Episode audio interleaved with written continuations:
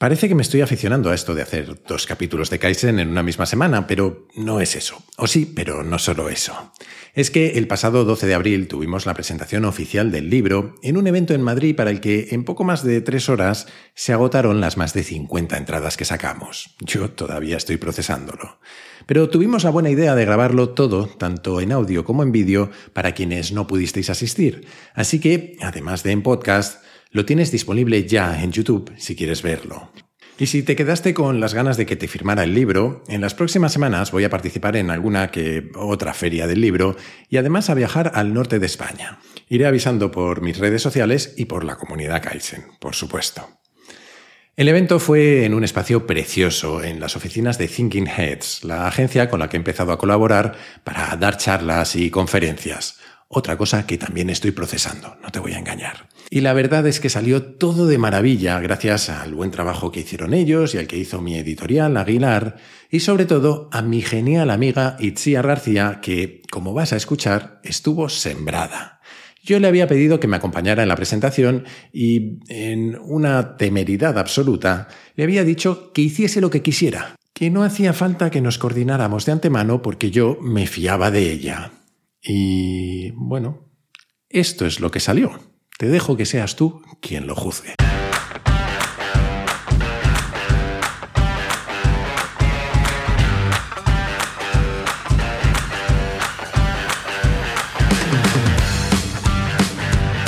Soy Jaime Rodríguez de Santiago y esto es Kaizen, el podcast para mentes inquietas en el que te acerco a personas, a ideas y a técnicas fascinantes de las que aprender cada día.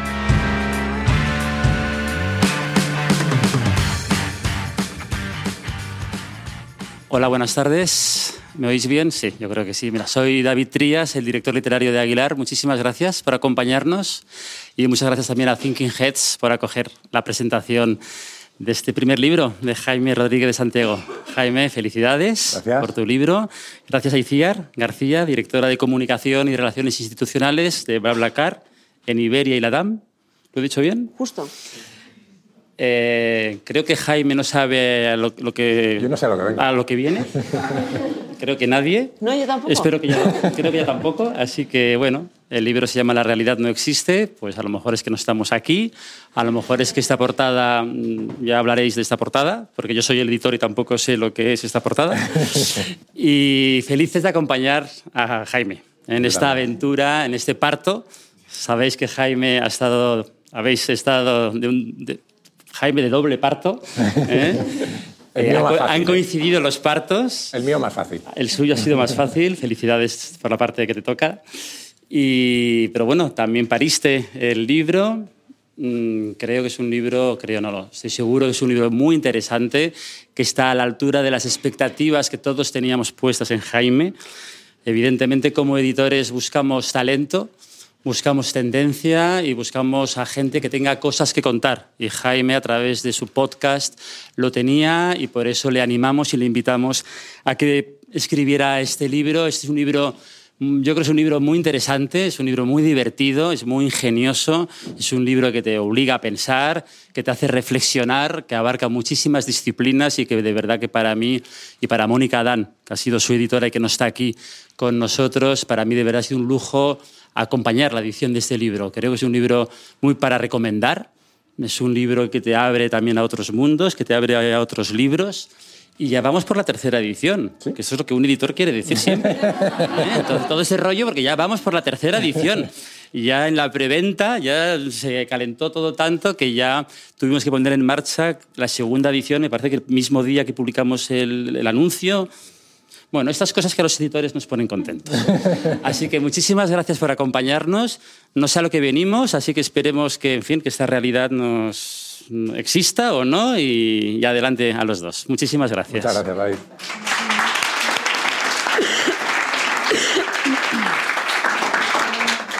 Pues tú dirás. ¿Y qué hay que hacer ahora? Eh, bueno, dar la bienvenida, lo primero, ¿no? Bienvenidas, bienvenidos todos. Eh, esto es muy fuerte, ¿no? Estamos en la presentación de tu libro, Jaime. A mí se me hace un poco raro todavía, la verdad. Es, es- o sea, es- eh, ¿Has asimilado ya el éxito de Kaizen y estás asimilando el éxito del libro? O... Yo creo, la respuesta corta es que no. Eh, pero sí es cierto que eh, son cosas que pasan muy gradualmente y al final de repente un día te ves aquí. Y me acordaba eh, antes que tú y yo nos conocemos ahora hace casi 10 años y, y nos conocimos en una oficina, un cuartucho en Gran Vía y ahí empecé a, a tener cierta relación con la comunicación. Y de pronto, pues 10 años después estamos tú y yo aquí. ¿Con tu libro? Sí. A ver, yo había barajado. Bueno, yo soy Itziar García, decía eh, en mi cargo. En realidad esperaréis que yo sepa mucho de modelos mentales, de sesgos cognitivos, que sea eh, pues alguien de, de la crema de la intelectualidad. ¿no? Eh, nada más lejos de la realidad. O sea, soy, soy amiga de, de Jaime Mondelironda. Y, y- y estoy francamente sorprendida porque Jaime me dijo, ¿quieres hacer la presentación conmigo? Y no me dijo nada más. Y no está preocupado. O lo disimulo. De verdad, nunca te he dado motivos para que confíes en mí. No entiendo por qué, por qué lo sigues haciendo. Porque la realidad no existe.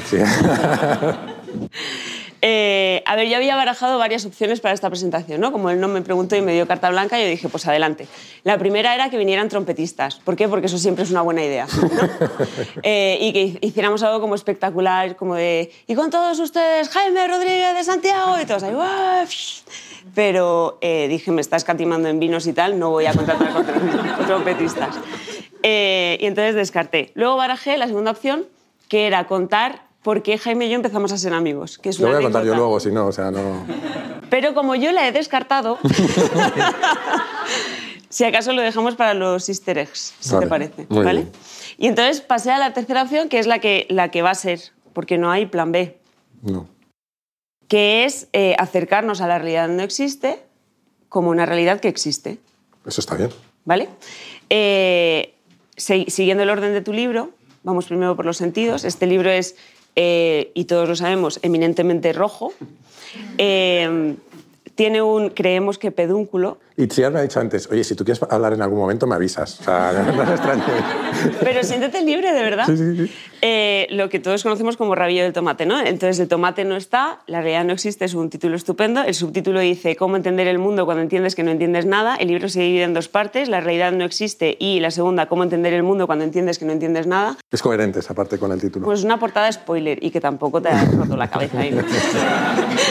16 capítulos. eh, y claro, dije, pues que seguimos el orden del libro para analizarlo. Venga. No. No. Porque luego dije, iría con, con- con mis sesgos, ¿no? Entonces es mucho mejor que preguntemos su opinión sobre el libro a amigos de Jaime. Anda. Eh, Miedo me das. Y entonces varias personas me han dicho que es para ellos la realidad no existe. Vale. Lo que yo he pensado, y ahora, y ahora empieza esto, Jaime, es, yo te digo quién me ha dicho qué, que ha sido para esa persona la realidad no Vale. existe. Esas personas han apuntado en concreto pues, a un capítulo, a un experimento, Vale. a una cita que les haya gustado. Y me tú- tengo que acordar de todo. Claro. Vale. Es una especie de examen. No, y tú te puedes centrar pues, en lo que te dé la gana, que es tu libro.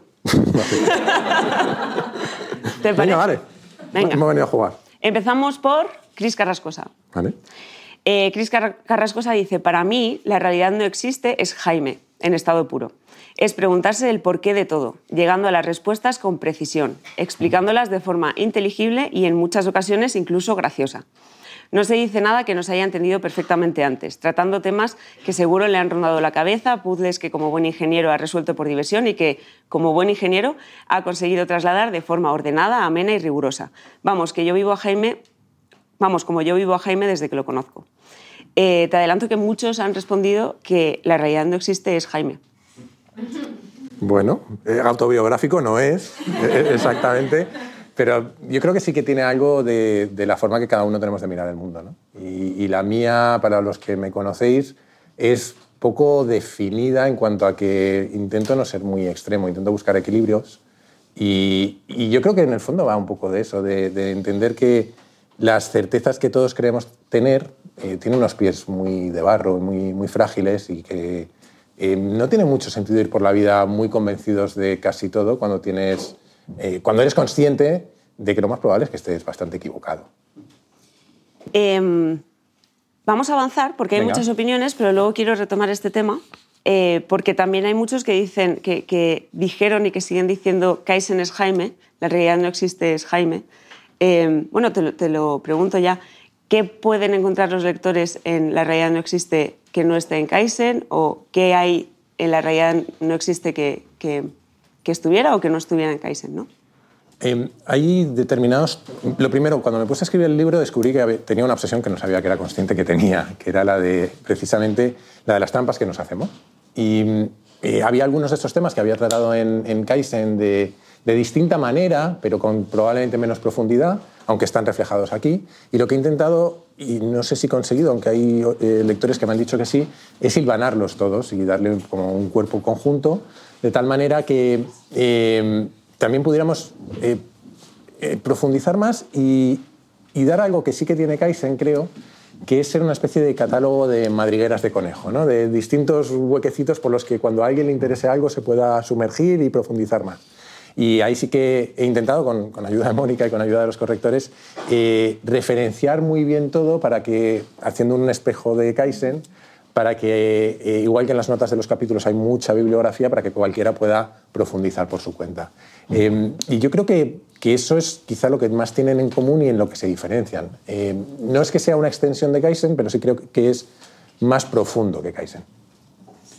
Em, avanzamos luego, hay varias referencias a este tema, ¿no? Eh, Mauro Fuentes ¿Sí? dice, la realidad no existe, es una ventana a la curiosidad, es terminar con más preguntas que respuestas, es plantarle un reto a todas tus creencias. Lo que más me ha gustado es cómo somos capaces de añadir condimentos a nuestros recuerdos o incluso recordar cosas que no hemos vivido.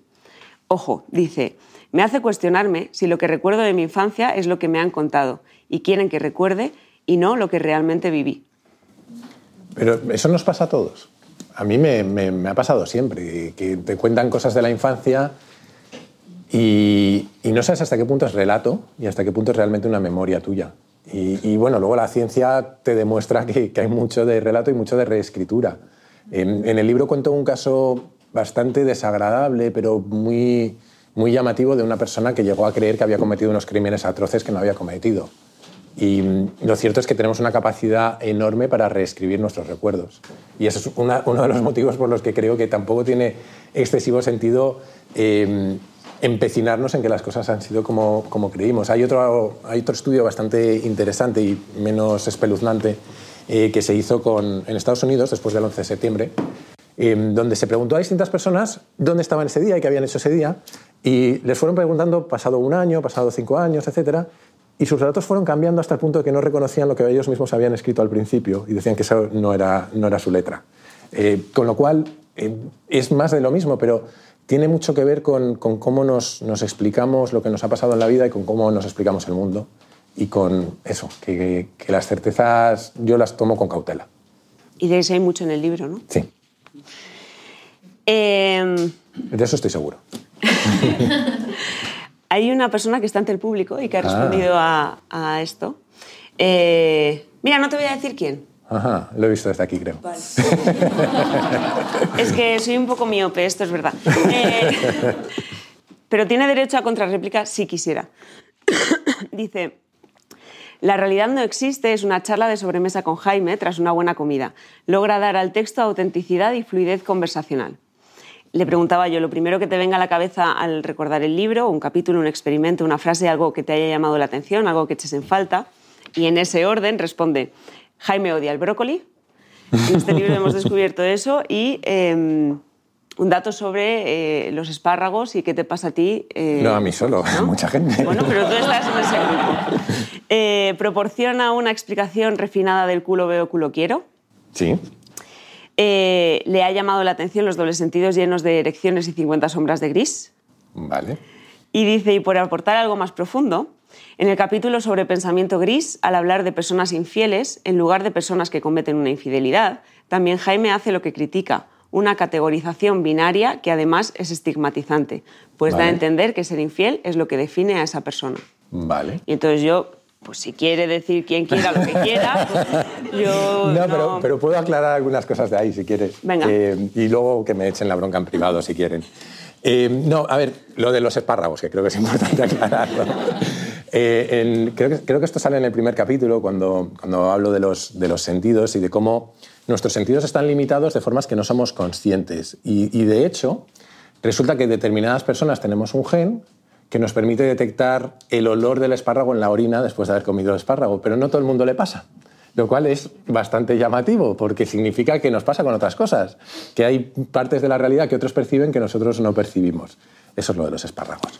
Lo de la infidelidad, pues probablemente en el, en el ejercicio de escribir eh, eso se coló eh, una dicotomía que no pretendía plantear.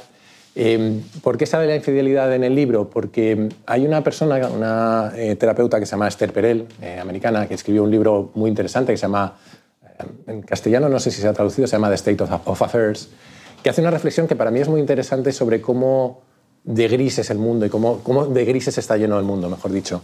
Porque ella habla, plantea esa pregunta en el fondo, ¿qué es una infidelidad? ¿Quién define una fidelidad? ¿Quién la comete o quién la sufre? Eh, en un mundo además en el que cada vez hay más em, relaciones a distancia, relaciones a través de Internet, relaciones eh, románticas de distinta profundidad, ¿en qué momento se cruza la línea? Y para mí es una reflexión muy interesante sobre otros muchos problemas que tenemos en la sociedad que tienen que ver con eh, escalas de grises a las que tenemos que llegar a un acuerdo común. Pongo un ejemplo muy distinto, que es, por ejemplo, el aborto. Eh, cuando vemos los debates, sobre, debates políticos sobre el aborto, etc., tendemos a categorizar a la gente en proaborto o antiaborto. Y la realidad es que la inmensa mayoría de nosotros estamos en algún punto intermedio porque normalmente hay muy, muy poca gente que esté a favor del aborto en casi cualquier, en cualquier supuesto y muy poca gente que esté en contra del aborto en cualquier supuesto. Entonces, para mí lo interesante de ese pensamiento gris es intentar plantearnos, em, incluso socialmente, cómo podemos resolver esas, esas cuestiones que tienen un grado de granularidad mucho mayor que la simple dicotomía a la que nos lleva muchas veces la vida política o la vida em, em, mediática, no, no necesariamente por cargar en los medios, sino por cómo la velocidad a la que vivimos y la velocidad a la que consumimos información nos lleva a polarizar eh, inmediatamente. Creo que he respondido a casi todo. No sé si se ha quedado algo por ahí. Yo creo que está bien. Y si no, que me echen la bronca. Yo no voy a mirar a nadie, pero si no, que me echen la bronca. Eh, vamos a Val de Polímatas. Eh, que, además descubrimos, bueno, descubrimos, mi hermano ya lo sabía, descubrimos que era amigo de mi hermano, quiero decir que descubrimos quién era Val. Y dice, la realidad no existe, es una mirada realista a cómo percibimos el mundo y cómo podemos enfrentarnos a él de un modo funcional. Habla de la historia, justo a la que apuntabas antes, creo. Dice, me fascinó la historia que cuenta sobre Paul Ingram y cómo fue capaz de ser influido hasta el punto de pensar que abusaba de sus hijas cuando nunca lo hizo. Esa historia da mucho de sí. Era la que mencionabas antes. Era la que mencionaba antes, que bueno, es una historia muy larga, eh, que fue un artículo de The Atlantic, creo, en, final, a principios de los 2000 que por sin hacer demasiado spoiler cuenta la historia de cómo una persona con una fe religiosa muy fuerte y con una posición muy definida en la sociedad de su pueblo, eh, a través de determinadas presiones durante unos interrogatorios y de una serie de acusaciones, acaba reescribiendo sus memorias, eh, no físicas, sino mentales, y hasta el punto de, de inventarse recuerdos de abusos que había cometido que no habían existido. Em, es un caso muy extremo y, realmente es un caso en el que nadie de todos los que participan parece ser muy normal. Pero, pero no, de verdad. Eh, pero creo que, sí que da pistas sobre eh, un, fenómeno que existe y, por ejemplo, em, los que escuchéis el podcast habréis escuchado alguna vez a, a, a Ramón Nogueras y creo que lo cuenta en su primer libro, habla de muchos estudios que se han hecho alrededor de cómo la propia dinámica de los interrogatorios policiales lleva a la gente a confesar cosas que no ha cometido. Entonces, de nuevo, em, em, creo que tenemos que tener cierta compasión a veces en cómo afrontamos em, los recuerdos que tienen otras personas y cómo implantamos recuerdos sin querer con determinadas presiones. Te quejarás, estás hablando un montón. No, yo lo estoy viendo bien. yo en el momento lo estoy viendo bien. Si quieres hablar más, tú me dices. O tú. Eh, el siguiente es, tengo que decir que ya era uno de mis tuiteros favoritos, pero que, al preguntarle se ha convertido en una de mis personas favoritas en el mundo. Porque le pregunté, como a horas intempestivas, un día que no pegaba nada, eh, y me respondió, pero en cuestión de minutos. No sé si eso es bueno, ¿eh? ¿Eh? jo, a mí me ha encantado, es José Luis Antúnez. Mm. Dice, La realidad no existe es una obra que evidencia una verdad incómoda que desde hace más de 2.000 años se intenta ocultar. El ser humano necesita certezas para sobrellevar lo complejo de la existencia y lo trágico de la misma, que es la muerte. La religión, la filosofía y la política son soluciones placebo que te dan certezas para curar lo incurable, la incertidumbre incontrolable del libre albedrío que padeceremos hasta el fin de los tiempos. Esto un martes por la noche. Sí. Estaba pensando yo cómo responder y no te queda que... Ah, no, no, pues ahora... Ahora respondo, ¿no? ¿Pero ha terminado o...? Si quieres sigo, pero... No, sí, sigue y voy a pensando mientras tanto. Dice, Jaime resume muy bien qué somos como especie con ejemplos y citas muy bien elegidas. Una de mis favoritas, aquí te puedes agarrar, que también digo mucho, es que somos seres sociales y racionales, pero sobre todo racionalizadores y simbólicos referencias en las que creer y confiar. Esta cita también te la he escuchado yo mucho. Sí, esas citas de, de Robert Heinlein, que además es un escritor de ciencia ficción maravilloso, tiene una facilidad para las citas alucinante. Tiene varias que son, son maravillosas. Eh, yo tiendo a estar de acuerdo con, con Antúnez. Eh, quizá hay una, hay una advertencia que hago al principio del libro que, que- que siempre me da miedo que quede muy diluida, porque el título obviamente es provocador, esto de la realidad no existe, y yo creo que la realidad más o menos existe, estamos todos aquí, existe una realidad más o menos objetiva, eh, y de hecho estamos bastante bien adaptados a ella, si no, posiblemente no estaríamos grabando esto en vídeo. De hecho, acabamos de tener una niña y yo sigo fascinado porque el ser humano haya sobrevivido viendo cómo nacemos, porque es casi un milagro que hayamos sobrevivido durante tantos miles de, años e incluso progresado, eh, teniendo en cuenta lo poco, llamémoslo poco autosuficientes que, que nacemos. Em, a partir de ahí yo no tengo tan claro que la religión o... Bueno, sí, quizás sí. Eh, la- él hablaba de la religión, la política y no sé cuál era el otro... La filosofía. La filosofía, ¿no? Eh, eh, lo, lo llamaba placebos. Más que placebos, hay en otra parte del libro que yo hablo de, de- de David Deutsch y cómo explica que nuestra historia es la historia de, de una búsqueda infinita de explicaciones. Eh, y de cómo, por ejemplo, la historia de la ciencia no deja de ser la historia de cómo mejoramos esas explicaciones y eso es lo que nos permite progresar. Eh, y, creo que es que es muy natural que busquemos explicaciones y, cuando creo que no llegué a meter en el libro, pero al principio hubo un, par de párrafos que, escribí que tenían que ver con imaginarse a, uno de los primeros homínidos o seres humanos que empezó a plantearse preguntas extrañas, ¿no? Y que pensaba, pues me imagino que esa persona veía el horizonte al final, empezaba a caminar y de repente llegaba ahí, veía otro horizonte y otro horizonte y otro horizonte. Entonces te empiezas a hacer preguntas y probablemente la, respuesta más natural es, pues vivo en un, en un plato, en un sitio muy plano, eh, hasta que poco a poco fuimos mejorando esas respuestas. Bueno, hay gente que lo sigue pensando, ¿no? Sí, eh, no tengo respuesta para eso. Eh, bueno, hay, algún- hay algún- alguna referencia también a, a- a las creencias extrañas ¿no? y, a la, y a la disonancia cognitiva, pero no sé, eh, creo que no lo trataría tanto co- como placebos como, como los torpes intentos de unos monos más o menos evolucionados de explicar algo que se les escapa, que es muy complejo y que es esta realidad. Seguimos, porque hay cosas muy complejas, pero también hay cosas muy bonitas, como la historia de Chris y Esas, Nando en esas. relación a este libro. ¿Cómo, perdón? ¿La- Chris y Nando es una pareja Ah, eh, sí. Joder, qué maravilla. firme follower de Kaizen. Sí. Eh, bueno, voy a recortar, perdón, Chris y Nando, un poquito, eh, porque todavía nos quedan eh, bastantes opiniones, pero eh, dicen, básicamente para nosotros, la realidad no existe sentarse contigo a tomar un café hablando de libros, de experimentos, de historia, de la vida, como si estuviéramos dentro del podcast conversando contigo. De hecho, aunque le pongas la tilde al olé, página 104, nosotros te escuchamos diciendo ole. Eh, y hay varias preguntas te, doy- te digo una de ellas, por ejemplo, que es ¿qué capítulo o párrafo te hizo parar de teclear, poner las manos sobre las rodillas y suspirar con resignación pensando ¿por qué el mundo es así?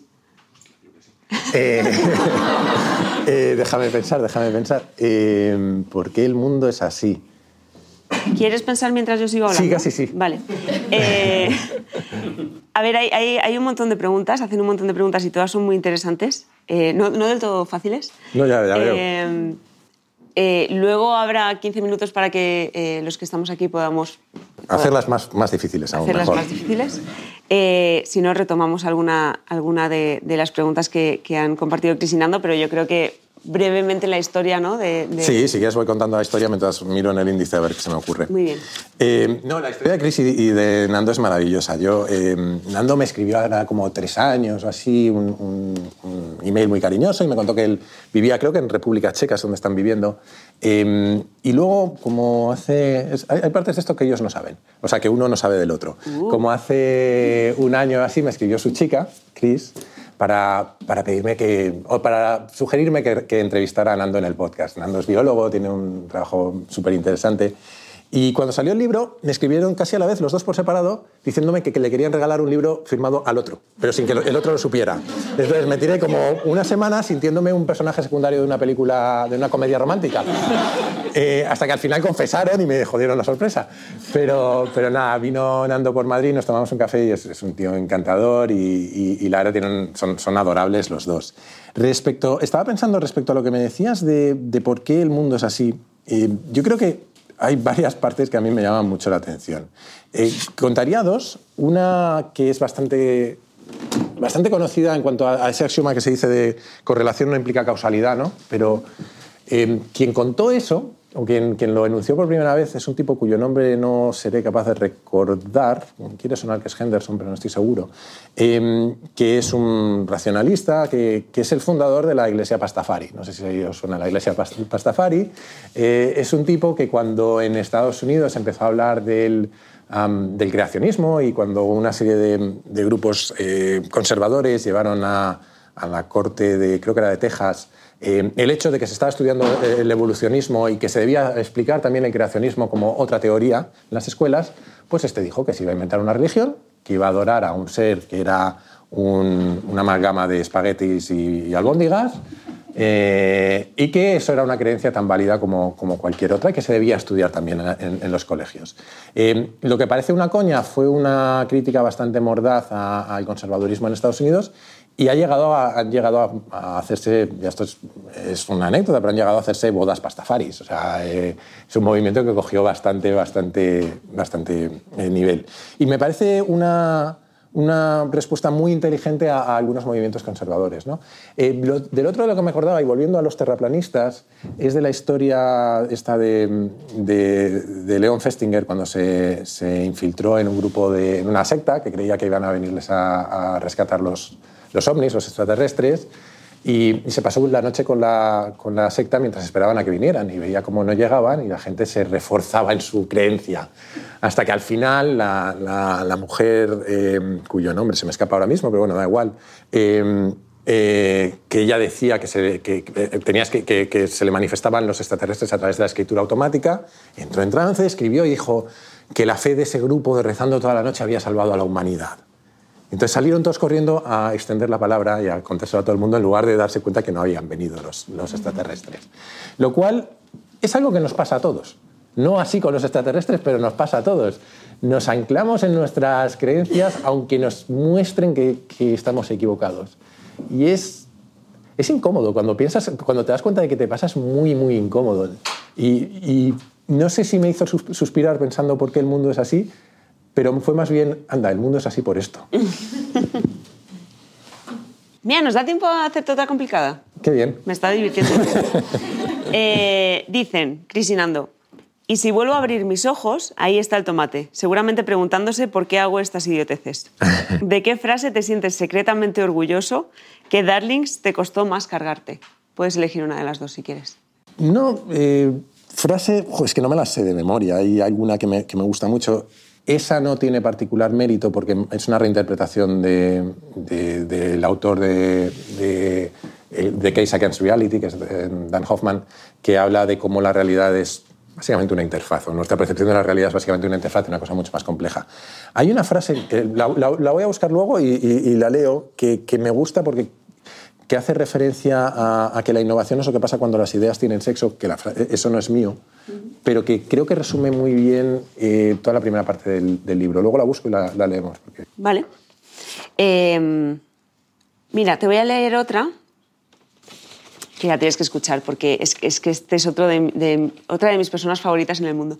Es un amigo de Jaime desde hace bastantes años, yo creo, eh, que me presentó para que yo diera unas clases en la UNED eh, a un grupo al que tú también le, da- le das clase. Sí. Eh, y que pensando en él siempre pienso, no es normal que me caiga tan bien conociéndole tan poco. Pero es que... eh, Tiene es- ese efecto en la gente, ¿Verdad? Alberto. Es que es un amor. Es Alberto Arenal.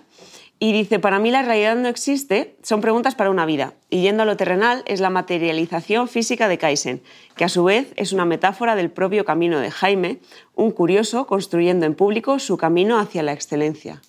Toma. Toma ya.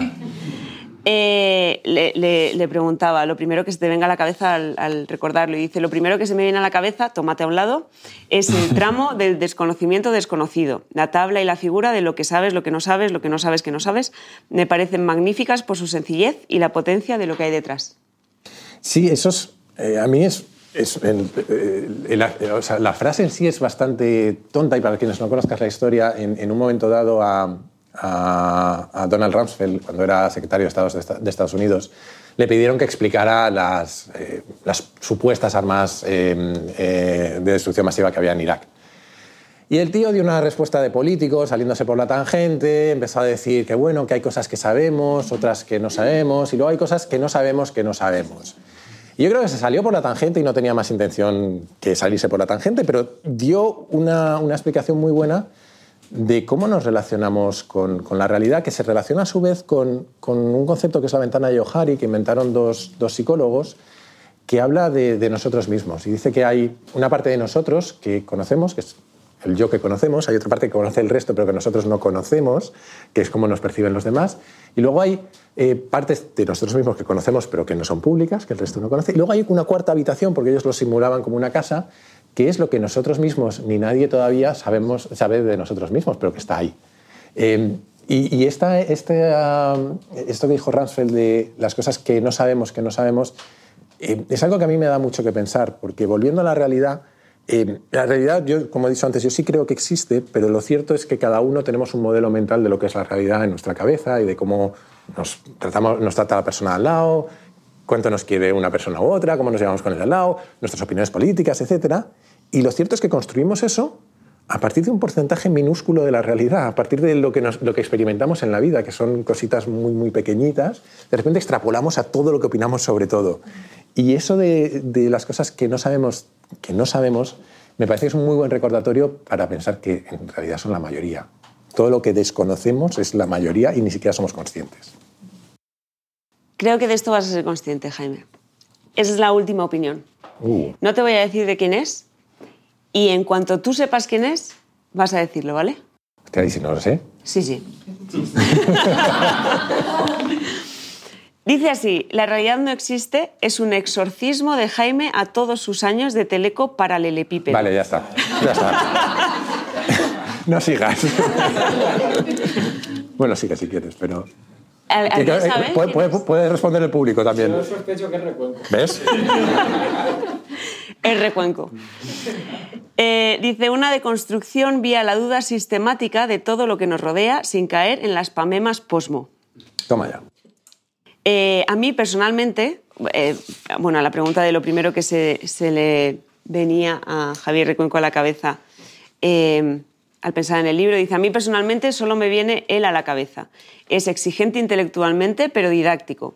Se preocupa de que la gente lo entienda. Está perfectamente esquematizado, intenta ser próximo y a la vez riguroso. Lo estoy leyendo y le estoy oyendo con esa voz de anuncio de producto de higiene íntima. Y añade, es absolutamente insufrible, como él. Da auténtico asco. Es de agradecer de todas maneras que siendo Recuenco no haya ningún taco. Porque a mí Recuenco me engañó. Vino al podcast, se comportó muy bien, no dijo ninguna palabra malsonante. Y luego me vi envuelto en distintos podcasts con él, donde siempre tengo miedo de que alguien me ponga una bomba en casa después de cada programa. Pero aún así se lo agradezco. He hablado con Recuenco por fin. Vamos ahí. Es que Ja- eh, Jaime sabe que tengo una especie de fascinación por Recuenco. Eh, trabajo en comunicación, soy un poco friki de la comunicación y a nivel comunicativo Recuenco es una persona como bastante apasionante. Creo Llamativa. Que, lo, lo pensaba con lo de los sesgos de confirmación, que, que escucho tanto a Recuenco en parte por eso. No tanto porque coincida con sus opiniones, que la mayoría de las veces no, Ya lo sé. sino porque siempre que dice los, mas- los malasañeros dirán que dos puntos comillas, ahí entra la mía. sí. Con eso sí estás de acuerdo, Ahí ¿no? digo, eso, eso es lo que pienso. Me Preséntame a los Si ya te- yo te había invitado en privado, pero no habías aceptado. yo quiero que me Te- presente Te invito los- en público. Yo soy de Chamberí. Malasaña me pilla cerca, pues ¿por qué no me invita Malasaña a que conozca a los malasañeros? Bueno, bueno, que no, siempre no. piensan como yo. Te, te has salido por la tangente, venga. Eh, y es que vamos a dejar la, la- la historia dichosa eh, de cómo nos conocimos, de por qué empezamos a ser amigos, Jaime. Le podéis preguntar desde el público, entonces la contamos.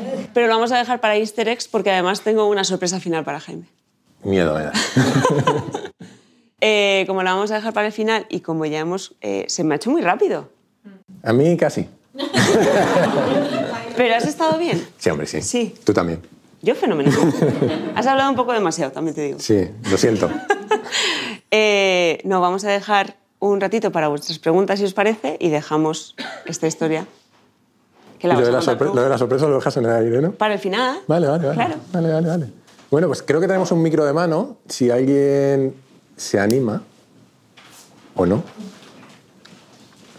Si no, te va a tocar. Vamos ahí, Fernando. Si no tenemos preguntas de Crisinando, ¿eh? Sea, nos conocemos, que sea fácil. Esta es fácil, esta es fácil. Bueno, creo, no lo sé. Ahora veremos. Eh, a ver, en, en el último año mm, has teni- habéis tenido una hija maravillosa, has escrito un libro, no sé si habrás plantado un árbol eh, ahí en la casa del pueblo, posiblemente también. Eh, ¿No es esto un ejercicio de trascendencia? Porque quiero decir, al Joder, final... No, claro. quiero- No, no, espérate. Al final, tú ya has hecho un ejercicio de trascendencia. La comunidad Kaizen, todo lo que está ahí y todo lo que, toda la comunidad, todos los que te seguimos y tal, todos admiramos lo que hay ahí. Entonces, ¿hacía falta este libro o había algo ahí que decías, necesito algo tangible? Mira, yo La creo- pregunta es, ¿hacía falta este libro, Claro. Jaime? Es que le he dicho a Itziar antes de empezar que yo creía que ella iba a empezar diciendo, ¿era necesario esto? Pero lo ha dicho él. Claro, estáis compensando. Eh, voy a poner rojo a Fernando primero. Eh, para los que no lo sepáis, en algún momento del libro hablo de mi físico de cabecera, porque en un momento dado pedí ayuda para que me revisaran el segundo capítulo y Fernando se ofreció eh, muy amablemente a hacerlo, lo cual está muy bien porque yo habría metido alguna, alguna gamba importante si no. Y pff, me habías dicho que era fácil la pregunta. Em, sin intentar ser muy cínico, yo creo que todos ten- tenemos cierta ambición, muchas veces inconsciente, de trascendencia, que para mí se traduce más en exprimir la vida, en agarrarnos a la vida y, y hacer lo más posible que, podemos, que podamos en el tiempo que estemos aquí. Eh, y es un poco lo que ha sucedido con esto. ¿Era necesario el libro? Pues honestamente, eh, ahora me dirá David desde la editorial qué opinan, para mí no era imprescindible, no era algo que, tenía, que tuviera en el radar, pero cuando me contactó Mónica, que lamentablemente hoy no puede estar aquí, eh, todos tenemos nuestro ego y me apeteció, no, no voy, a, no voy, a, no voy a negar. Y a la vez, mientras lo, escrito, mientras lo escribía, aunque no ha sido un ejercicio necesariamente fácil por, por lo que tú dices, porque he intentado hacer demasiadas cosas a la vez y a veces ha implicado escribir un poco a empujones, eh, me di cuenta que es una experiencia distinta de creación de contenido y quiero, quiero pensar que de consumo también.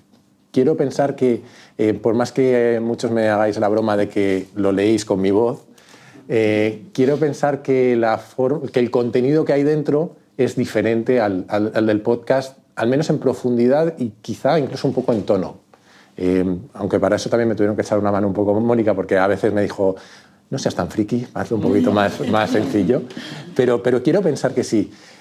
A partir de ahí, si trasciende o no, yo no tengo tantas aspiraciones. Yo con que nos lo pasemos todos bien, aprendamos y, y creo que lo digo al final del epílogo precisamente, que, que esta es mi visión del mundo a los 38 años, que es cuando lo terminé, pero seguro que voy a cambiar varias veces de aquí en adelante. Esther. Hola. Em, yo tengo una pregunta que son dos. Em, ¿Qué ha sido lo más difícil de escribir el libro? Y en algún momento has pensado, madre mía, en menudo marrón me he metido. Esto lo dices porque te pasó a ti. Un poquito. Esther, para quienes no lo sepáis, eh, aparte de una magnífica periodista, escribió un, un libro muy bueno que pasó por el podcast también. Eh, 404, Un mundo sin internet. Sí, porque siempre se me olvidaba la segunda parte. Eh, y me pasó algo muy parecido a lo que me contaste tú cuando te pregunté por tu experiencia. Y yo me senté a escribir el libro pensando, bueno, esto es una sucesión de capítulos como los que escribo para Kaizen. Y tú me dijiste en su día, yo pensaba que esto era una sucesión de artículos y que, y que lo difícil era juntarlo todo, ¿no? Y es un poco, mi experiencia fue un poco eso. Eh, yo pensaba que iba a ser una sucesión de capítulos y que más o menos había que, que enlazarlos. Eh, y lo difícil fue encontrar la forma de enlazarlos, eh, por un lado. Y lo otro difícil, lo he mencionado de pasada antes, es eh, quizá por, por, haberlo hecho mientras eh, pues, tenía mi trabajo y esas cosas y tenía que viajar, implicó que muchas veces me tiraba un mes sin escribir. Entonces, recuperar el hilo después de un mes sin escribir fue probablemente lo más, lo más complicado. Creo que no llegué al punto de dónde me he metido porque estoy haciendo esto, eh, que alguien me rescate, eh, pero, pero sí que, por ejemplo, luego retrasamos más de lo que me hubiera gustado. La idea era haberlo terminado antes y que no coincidiera necesariamente con, con la llegada de, de Gabriela. Pero bueno, así son las cosas. ¿Y volverías a escribir otro? eh, En condicional sí, eh, en futuro seguro no lo sé. No tengo otro en la cabeza y, y, no sé si sucederá. En condicional sí, porque es una experiencia bonita. Una pregunta más.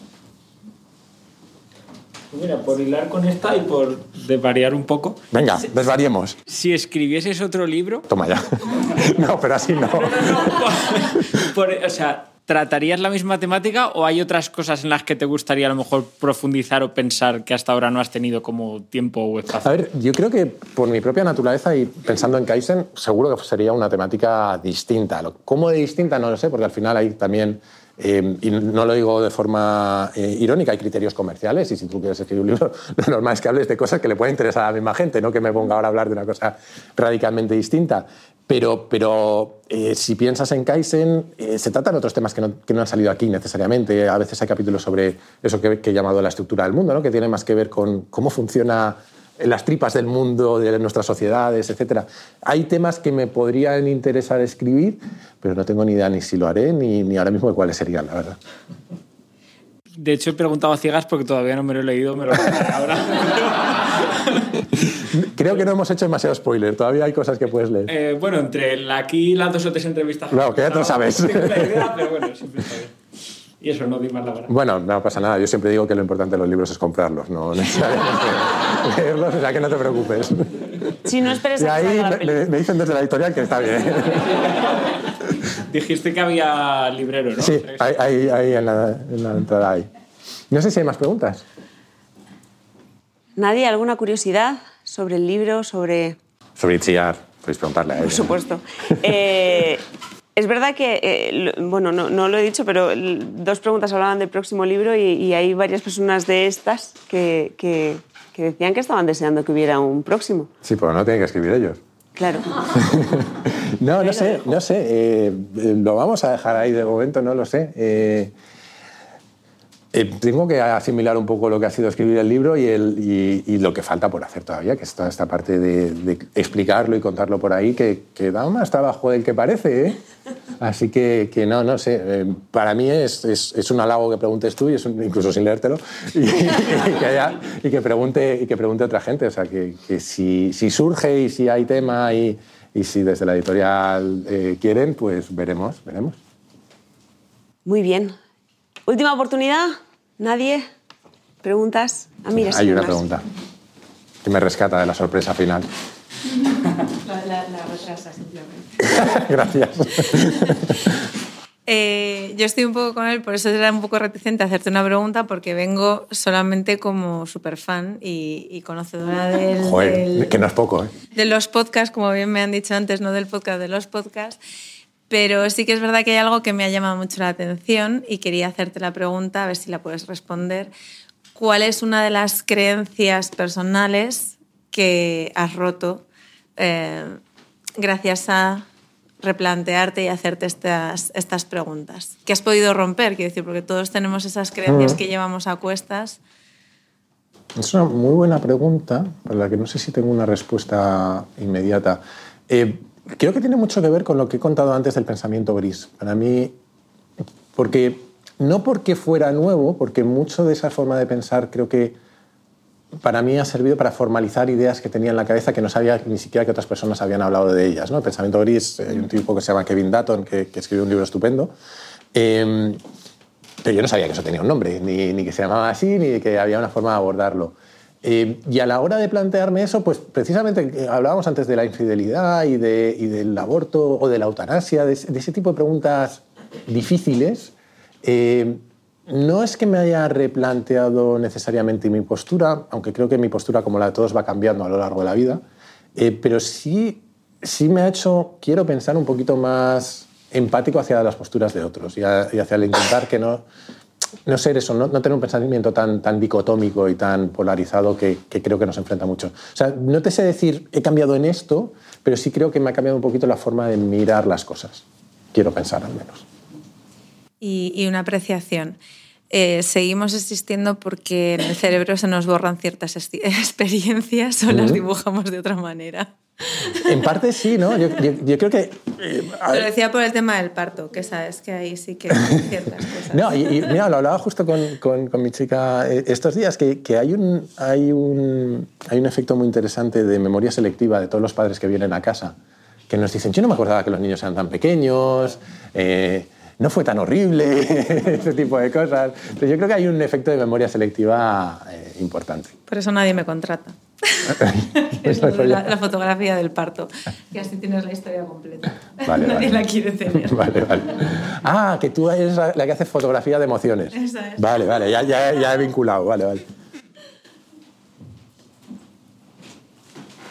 Yo, antes de pasar a, a, a me... la historia que quieras contar, Jaime. Le estás dando como mucho bombo a, a, esto, ¿no? Es que, es que el final que te espera es tan maravilloso. Eh, ah, pero no... al evento. Ah, vale. Eh, o sea, sí, claro, tu final ya. que no sabía si era una amenaza. No, eso no está en mis manos. Ah. Espero.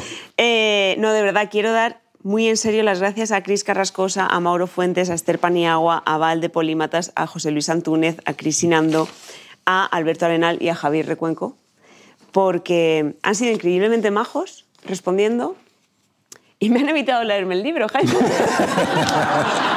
Qué sinvergüenza eres. Entonces yo espero a que salga la peli. Claro, claro. Es súper comercial y... para el cine esto. Oye, pues habrá alguna forma, ¿no? Sí. Cosas peores se han visto. Eh, yo quiero contar mi sorpresa final, pero necesito que cuentes la historia tú antes. ¿En serio? Sí. Ah, ¿Tenemos eh, solución? Qué guay. Hostia, eh, no sabía que iba a venir mi madre a este evento. A ver, eh, trabajaba yo en BlaBlaCar. No, es verdad. Trabajaba yo en BlaBlaCar cuando Itziar eh, trabajaba en una agencia de comunicación, pero casi no nos conocíamos. Y ella tenía un blog en el que escribía sus movidas, que no sé, no recuerdo de qué iban. Y un día publicó en Twitter un, un enlace y me metí por curiosidad y leí, creo que era un artículo sobre política, si mal no recuerdo, en el que tenía una metáfora muy peculiar. Decía que las cosas eran más lentas que una mamada en la luna. Y mi mente ingeniera dijo, esto no funciona así. Y entonces le escribí, no, no, casi no nos conocíamos, le escribí, le dije, yo creo, Itziar, que esto no funciona así. Y si yo soy raro, tenéis que saber que aquí la amiga escribió a la NASA. Para a ver, no, perdón. Claro, esto, esto, esto hay que aclararlo. Yo estaba trabajando, Jaime era mi cliente y era una persona seria y respetable. Y de repente me encuentro con, con un mail que dice, eh, enhorabuena por tu blog. Todo muy bien, pero científicamente no tiene demasiado sentido la creo, referencia creo que, que no tiene demasiado sentido. A la luna, tal, y entonces me empieza a argumentar, ¿no? Que si la gravedad, que si la atmósfera, una sexta parte, en la luna, tal. Imaginaos mi cara en la agencia, y yo decía, ¿pero esto qué es? No, claro, yo decía, y esto a mi jefa se lo tengo que contar, porque es que, como se entere, ¿no? O sea, ¿qué, qué, qué va a pensar? Y entonces eh, bajamos a comer todos los de la agencia, éramos un grupete esta parte eh, no me la sé, esta, esta, parte de la historia. Eh, y entonces eh, bajamos. Claro, tú te quedaste en la NASA. Joder, ¿te parece poco? No. Claro, esto fue a más. Eh, bajamos a comer y entonces abrimos, o sea, yo les conté esto, abrimos equipo de investigación y dijimos, esto hay que aclararlo. Hay un físico en la sala, igual tiene alguna cosa que eh, pero eh, escribimos a la NASA, la NASA por lo que sea no contestó. pues tendría otras cosas que hacer, no lo sé. Eh, y, y dimos con que la amiga de la amiga de un amigo trabajaba en la Agencia Europea Espacial. Y dijimos, pues videoconferencia.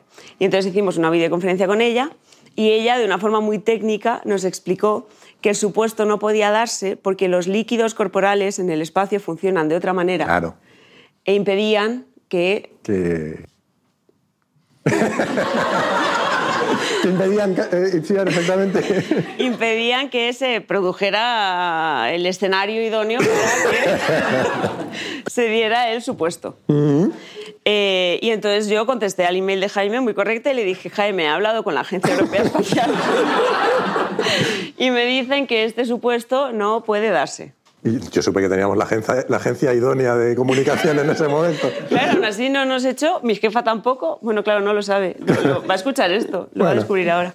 Eh, Francis Ochoa, que, que trabajó con Sí. nosotros y que es eh, estupenda. Eh, total, que pasa el tiempo, esto eh, yo con los años, entro, a- bueno, a los cinco años entro en BlaBlaCar, se descubre que había pasado esta historia. Esta historia en realidad creo que dice bastante de ti y que tiene bastante relación con el libro, en el sentido Espero de que no sea malo lo que dice. algo que al resto de los mortales nos pasa absolutamente desapercibido, de repente tú te fijas en eso y empiezas a, a- a pensar físicamente si... Es que no cuadraba. A ver, cuadra perfectamente. Mira a Homer Simpson comiendo patatitas en el espacio. Eh, y entonces, bueno, pues pasan los años, siguen generándose dudas al, al respecto y demás. Yo no lo había dejado aparcado, no sé. No lo habías dejado aparcado porque la dedicatoria del libro Ah, Eh, yo esto lo vi como una provocación, dice para Ichi, porque si la cara y la NASA no nos hubieran juntado. claro. Eh, y con los años eh, pasa esto, hace esta dedicatoria. Yo creo que esto tenía toda la intención ¿no? de, de que sacáramos este tema. Sabía que iba a salir. Bueno, pues he dado con un astronauta.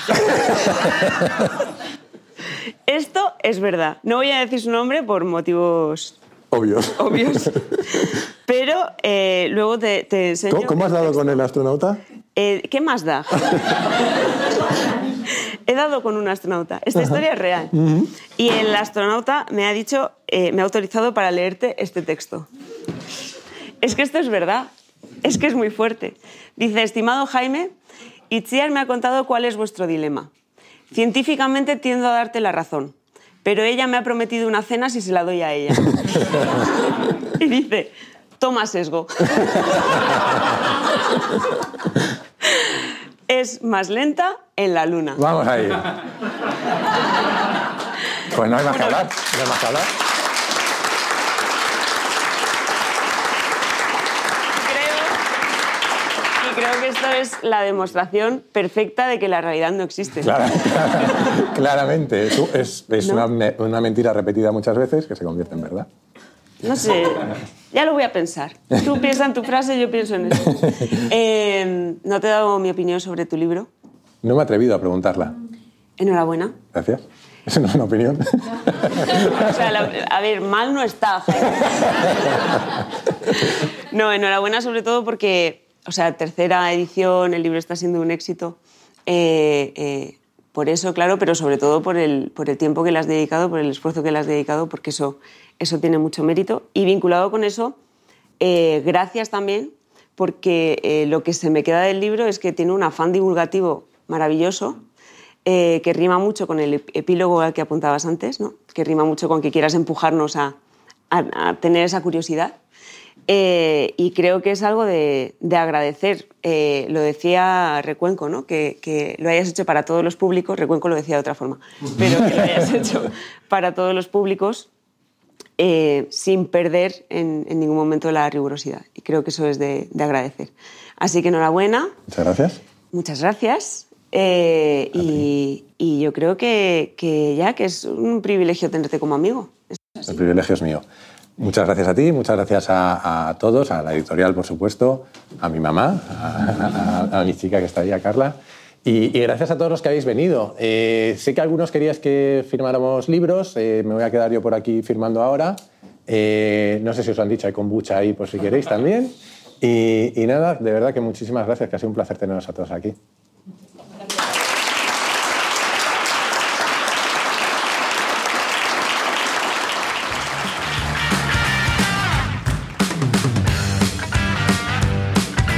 Y hasta aquí la presentación. Espero que te lo hayas pasado tan bien como lo hicimos nosotros. Como te decía antes, en las próximas semanas estaré por alguna que otra feria del libro, la de Madrid seguro, así que si te apetece que nos veamos, por mí encantado.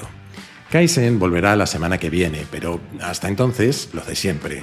Te animo a suscribirte, si no lo estás ya, y a recomendarlo en tu plataforma de podcast preferida, en YouTube, en redes sociales o, como creo que es mejor, a tus amigos. Así me ayudas a que Kaizen siga creciendo. Además, si te gusta el podcast, puedes unirte a la comunidad Kaizen, una forma de apoyarlo económicamente, que yo lo agradezco mucho, pero también de acceder a un foro en el que encontrarás a otros curiosos compulsivos, recomendaciones de cientos de libros y películas, tendrás acceso a contenidos exclusivos, a feed sin publicidad, a sesiones de mentoría conmigo y a los encuentros digitales que hemos empezado a organizar esta temporada. Para hacerlo solo tienes que entrar en mi web jaimerodriguezdesantiago.com y hacer clic en el banner rojo.